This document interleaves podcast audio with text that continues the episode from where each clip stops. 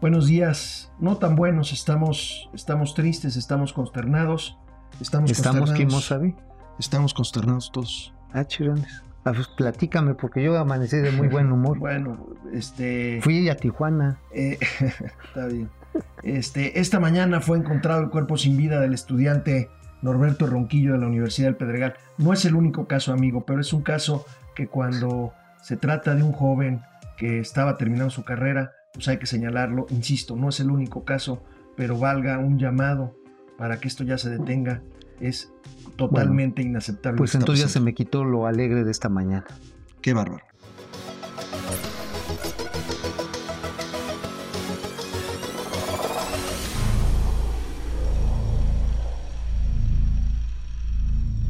Bueno, pues sí, amigo, fíjate que precisamente hace unos días dio a conocer una empresa de seguridad que se llama Perkins W, estadounidense, de que México atraviesa por su mayor crisis de seguridad. El caso de Norberto, que nos indigna a todos, es solamente muestra de un botón de un problema de descomposición acelerado a nivel social, a nivel de las policías de inoperancia y por supuesto a todos nos pone contra la pared porque lo primero que tememos es por la vida de nuestros hijos, por la vida de nosotros mismos y por supuesto pues ver que otras personas están perdiendo patrimonio, seguridad y estabilidad, les aseguro que no le ayuda en absoluto en nada a este país. Momento Financiero extiende sus más sentidas condolencias y respetos a la familia de Norberto Ronquillo y a toda la comunidad de la Universidad del Pedregal y hacemos un enérgico llamado para que esto se detenga cuanto antes y como sea. Bueno, empezamos, empezamos. Trump, bueno, amigo, acuerdo. Amanecemos sin aranceles, Pues pero, eso es bueno, eso es bueno, ¿no? pero Pe- Pero, ¿qué, qué, cuál es el pero? Es bueno de que no tengamos aranceles. Yo creo que el presidente López Obrador se dio cuenta de la importancia que tiene pues la economía. Ojalá y sea la primera de muchas decisiones.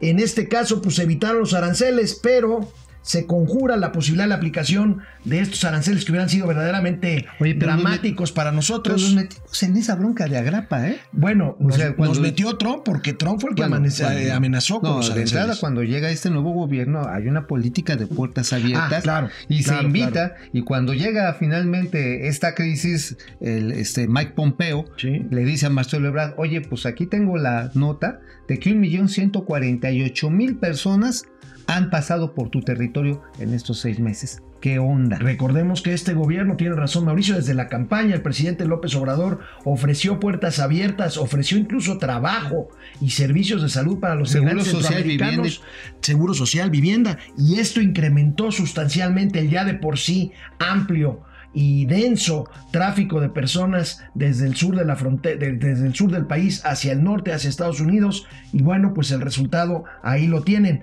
El presidente Trump amenazó, puso un manotazo en la mesa, amenazó con aranceles. Esto se conjuró en tres días, pero Pero bajo, qué, todo. pero bajo qué condiciones. A ver. A ver. Y aquí lo dijimos en momento financiero, Sí, ¿eh? aquí aquí, se los dijimos. Vamos a hacer el filtro migratorio con una disposición de 6.000 elementos de la Guardia Nacional, ahí en la parte sur del país, en el, pues básicamente en la frontera.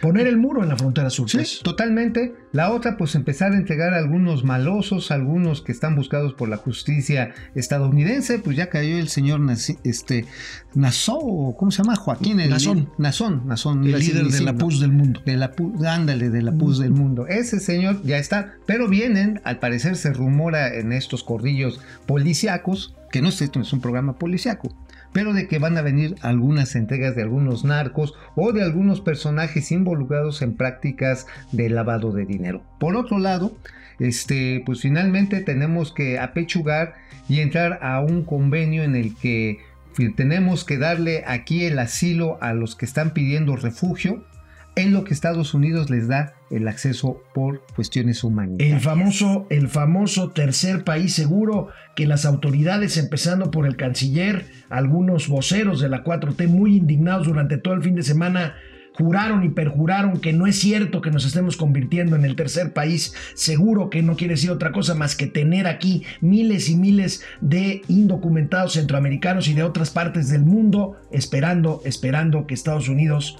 dé eh, curso a sus solicitudes de asilo. Y no se trata de una cuestión xenofóbica, digo, finalmente estas personas están huyendo por desesperación y hambre. finalmente por miedo. Por, necesidad, por miedo, en el caso de país con conflictos. Ahora, la cuestión, bueno, en Honduras, en El Salvador, son horribles los ataques de las pandillas, de las maras. Aquí el asunto es que si no hay ni siquiera suficiente empleo, suficientes satisfactores de seguridad social para los mexicanos, yo me pregunto de dónde lo vamos a fondear. Honestamente, sabemos hoy que el Seguro Social, que es uno de los servicios que se le está ofreciendo, está quebrado. Literalmente está quebrado. publicabas algo en tu columna de una nueva falla en el Seguro Social. Pues las este, licitaciones abiertas que pueden venírsele abajo. Sí, sí, sí. Entonces, vaya, y finalmente la decisión, la decisión que tomó el presidente López Obrador, que a mí me parece eh, buena de haber eh, conjurado la amenaza de los aranceles, pues tiene que ver con un tema económico por el impacto que ello hubiera ocasionado a las finanzas nacionales. Pero por otro lado nos enfrentamos a la pregunta, ¿cuánto va a costar los compromisos a los que eh, los que asumimos por este acuerdo eh, que ya mencionaba Mauricio Flores ahorita, además de que el presidente Trump sigue insistiendo, querido amigo, en que los acuerdos son más de los que se dieron a conocer. El presidente Trump insiste que hay todavía más condiciones, más letras chiquitas para nuestro país, cosa que el canciller Ebrard ha negado. Bueno, fíjate que es interesante porque el, el señor Trump lanzó un tuit diciendo que, ah, pues resulta que les vamos a vender más, más chuchulucos agropecuarios. más alimentos. Sin embargo, y es exclusiva interplatanaria intergaláctica, este, el acuerdo es en dos vías. También el acuerdo está en que México le pueda vender más productos agroindustriales que finalmente son los que tienen mayor valor, no solamente mandarles, eh, no sé, berries empacaditas, sino se les pueden mandar productos ya procesados y que esto es uno de los acuerdos que viene. Ahora, hay que recordar, el señor Trump lo está haciendo para mostrarse como el ganador porque está en campaña política. Entonces, vamos a ver la letra chiquita porque también dice que hay algo que los mexicanos no quieren decir y que lo tiene que aprobar el Congreso. Dios mío, ¿se nos volvió a caer el jabón? ¿O el señor Trump quiere que resbalemos con el jabón para entonces... Se habla de 45 días para evaluar si las medidas a las que nos comprometimos en materia migratoria funcionan y si no, o en otros 45 días, o sea, en un total de 90 días, el presidente Trump puede tranquilamente, yo creo que lo puede hacer en cualquier momento antes de eso, ahorita mismo si quisiera, amenazarnos con los aranceles. Pero hoy le preguntaron a Marcelo Ebrard en la mañanera esto y esto fue lo que contestó el canciller. Entonces, ¿Eso, ¿Eso qué quiere decir? Bueno, nosotros confiamos en que las medidas que hemos propuesto tengan éxito, pero si no lo tienen, sí vamos a tener que participar en una discusión de ese tipo.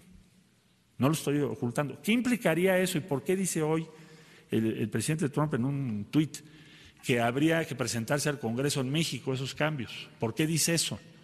Porque se le dijo, yo se lo dije incluso, no a él, pero sí al vicepresidente, a los demás.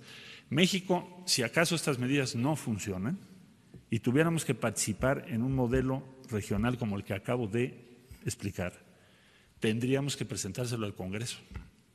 Es decir, yo tendría que ir al Senado de la República y decir al Senado de la República, oigan, las medidas que tomamos no funcionaron y lo que nos están proponiendo los americanos es esto y, tenemos, y esta es la discusión. ¿Y qué podemos hacer y qué no podemos hacer? O sea, no es una decisión del Ejecutivo, tendría yo que verlo con el Senado de la República. Entonces, a eso se refiere. Esta declaración conjunta está firmada y sellada por nosotros. Esta es la que leí yo el día viernes. Y todo lo que se derive de esto yo les voy a estar informando puntualmente. ¿Cuándo o en qué fecha se va a hacer la evaluación? Dentro de 45 días. Aquí dice concluidas y anunciadas en un periodo de 90. Entonces a los 45 días tenemos que sentar las partes y decir, bueno, ¿tuvo éxito o no tuvo éxito? Si no tuvo éxito, ¿qué vamos a discutir? Y entonces ya yo informaría en detalle qué es lo que se va a discutir si es que no tenemos éxito. Pero evidentemente nuestro propósito es tener éxito. Pues sí, efectivamente la idea es tener éxito, mi estimado amigo, tener éxito, pero a ver, en todo esto, fíjate, hay dos cosas, una de muy corto plazo y otra de mediano plazo. El tipo de cambio se despresurizó. Se despresurizó en la parte inmediatamente que, que, corresponde nada más ni nada menos que al tema de los aranceles. Se redujo en 2%, 2. casi 2.1%. Recuperó lo que había perdido cuando empezaron las especulaciones. Sin embargo, obviamente esto va a estar nervioso respecto a los próximos 45 días o en cualquier momento en que el señor Donald Trump se vuelva a poner loco. Ahora, otro punto importante aquí es, y de mediano plazo es la implementación del programa de rescate de la zona sureste del continente de México y de Centroamérica. Se habló de un plan de desarrollo. ¿Cuál es ese plan de desarrollo? A ver, hay una organización que se llama la OPIC, que es una organización de financiamiento bilateral y también para desarrollo de Centroamérica, que había dicho el presidente en su momento que tenía 35 mil millones de dólares para invertir. Híjoles, nada más tiene 8 mil millones. Y sacar un dólar de esa organización de la OPIC, híjoles, es más difícil que pegarle al melate sin comprar boleto.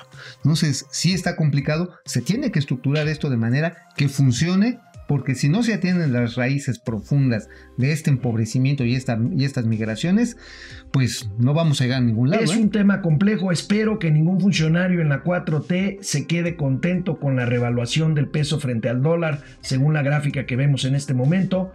Eh, precisamente recuperó, recuperó el nivel que había perdido cuando la amenaza de Trump. Pero bueno, esto es un asunto de mercado y esto es un asunto que así como lo ven así, puede revertirse, como dices tú, en cualquier momento. En cualquier momento. Oye, antes de irnos, este, pues no nos la vayan a revertir pero a revertir con lo de las tenencias, mano. ¿Te acuerdas que hubo un momento en el que se empezó a reducir y se dejó a la disponibilidad de los congresos de los estados que si quitaban o no o reducían las tenencias? ¿Y ahora? Ahora vienen de regreso.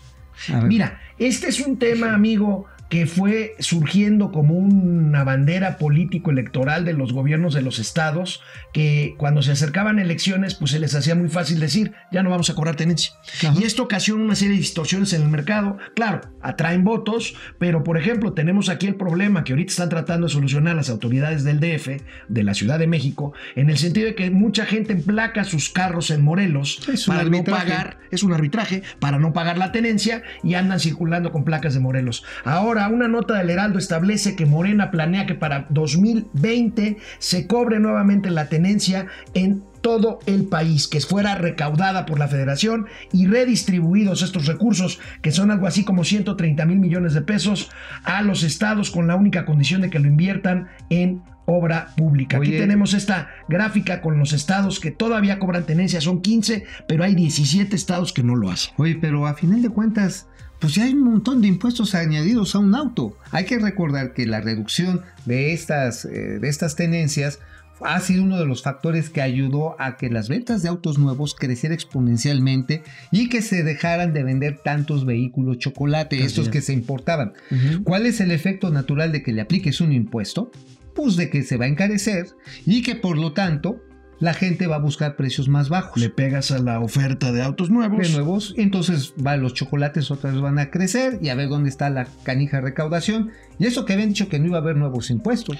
Bueno, pues aquí está esto, falta todavía mucho, pero nosotros aquí, como siempre, estamos al pendiente, en este caso una nota del Heraldo de México. Y bueno, mi querido, mi querido amigo, eh, tú eres un analista que sigues mucho el tema del turismo. Así es. Ah, hemos comentado aquí en Momento Financiero de la reducción en el número de turistas que han ingresado en los últimos 12 meses al país. El último año es una caída importante, pero curiosamente, y aquí me gustaría que nos lo explicaras, el, el incremento en el flujo de divisas que estos turistas menos menos en número absoluto, han dejado más dinero a las arcas nacionales por el turismo. Bueno, lo que está sucediendo está en que los turistas que están llegando, tanto a la Riviera Maya y sobre todo a la península de Baja California, son turistas de alto ingreso. O sea, ya no es solamente el que viene con su mochilita y por su chela y su hot dog ahí al Oxxo. No, no. Estamos viendo gente que está llegando a resorts de lujo y esto está de alguna manera generando esta mejora en el gasto. Ahora, los que llegan a la Riviera Maya por el problema del sargazo se están yendo a hospedar a hoteles más lujosos, ya no se están yendo a Playa del Carmen, aunque es muy importante, nada más en Playa del Carmen, según el último censo de la Secretaría de Turismo de este estado, hay 148 hostales.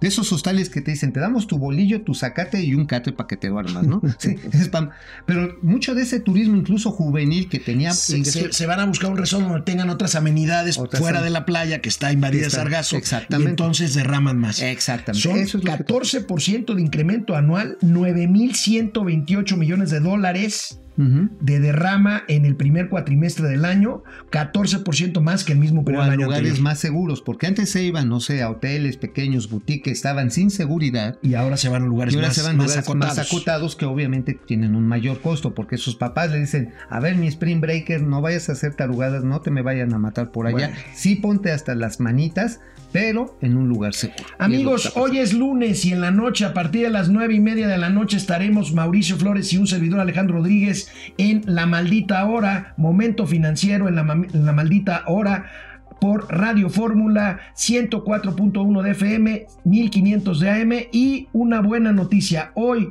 hoy lunes en la tarde a las 5 de la tarde regresa Diario de Confianza por nuestras plataformas de internet Cayo de H y María José Cadena empiezan una nueva temporada de esta revista de eh, noticias, opiniones, eh, chistes también algunos, pero bueno, la maravilla de Diario de Confianza regresa hoy a las 5 de la tarde. ¿Quién dijo que no se puede? Ahí está. Ahí estamos de regreso. Nos vemos mañana.